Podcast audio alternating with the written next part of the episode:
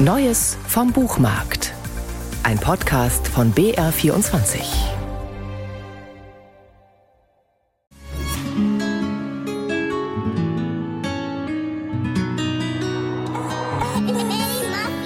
Eine Geschichte wie ein flirrender Sommertag. Ein Haus in den Dünen, ein Strand, eine Familie. Eltern, die eine Auszeit vom Dauerstreiten nehmen.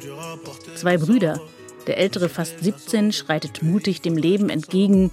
Der zwei Jahre jüngere Ich-Erzähler kann noch nicht anders, als in die Fußspuren des großen Bruders zu stolpern. Als dieser bei einer Wanderung vermeintlich Silber findet und den Stein vor dem Jüngeren, vor dessen angeblicher Habgier zu schützen sucht, keimt in diesem genau das Habgier und Eifersucht. Florian Gottschick lässt seinen Ich-Erzähler als Erwachsenen zurückblicken auf diesen Sommer und all die Gefühle, die damals in ihm aufbrachen. Es ist der zweite Roman des Autors, der auch als Filmregisseur und Drehbuchautor arbeitet. Geschrieben hat er das Manuskript aber schon vor seinem Debütroman Henry. Wieso ich angefangen habe, Romane zu schreiben, war, dass ich mich danach sehnte, ganz genaue Innenperspektiven meiner Hauptfigur zu beschreiben. Das ist etwas, das man im Drehbuch nicht darf, beziehungsweise immer Visualisierungen finden muss für die Innenzustände der Figur. Mich fasziniert die literarische Form der Novelle und so entstand damals im Sommer. Am zweiten Tag des Urlaubs in jenem Sommer fuhren die Brüder und ihr Vater mit dem Boot zum Einkaufen. Dabei kamen sie an einem Hotel vorbei, das oberhalb eines kleinen Strands aus einem Hügel herausragte.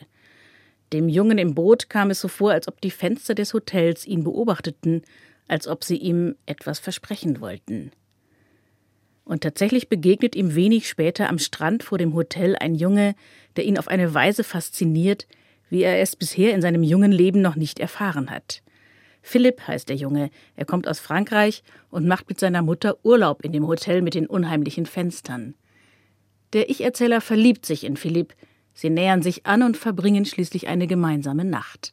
Dann aber ist der Urlaub zu Ende. Philipp verschwindet immer mehr aus dem Leben des Ich-Erzählers, der nach diesem Sommer zwar gereift ist, doch wenig später etwas über Philipp erfahren muss, das ihn aus der Bahn wirft. Mit sommerlicher Leichtigkeit erzählt Florian Gottschick die Geschichte einer ersten Liebe, die mehr und mehr und mit wachsendem Abstand zu jenem Sommer in die seelische Tiefe nicht nur des Ich-Erzählers eintaucht. Dabei ist das Begreifen der eigenen sexuellen Orientierung nicht die einzige umwerfende Erkenntnis des Ich-Erzählers. Ich denke, der Schlüssel für uns Erzählende ist, dass das neue Normativ ist, einfach eine Liebe zwischen Menschen zu erzählen. Und dass auch zum Beispiel eine schwule Geschichte nicht nur von einem ausschließlich schwulen Publikum rezipiert wird. Längst gibt es ganz wunderbare Geschichten, die die wahre Liebe nicht nur zwischen zwei Menschen, egal welchen Geschlechts und sexueller Identität proklamieren, sondern auch mehrerer Menschen untereinander. Ein bisschen schwingt das ja auch in meinem Roman mit.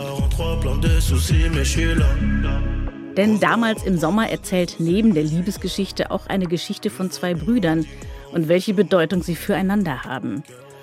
Und es ist die Geschichte über all das, was die Mitglieder einer Familie einander antun und füreinander tun und wie sie zu Fußabdrücken späterer Lebenswege werden, denen man ausweichen oder die man nutzen kann. Damals im Sommer von Florian Gottschick ist ein fesselnder Roman mit langer Nachwirkung perfekt für diesen Sommer.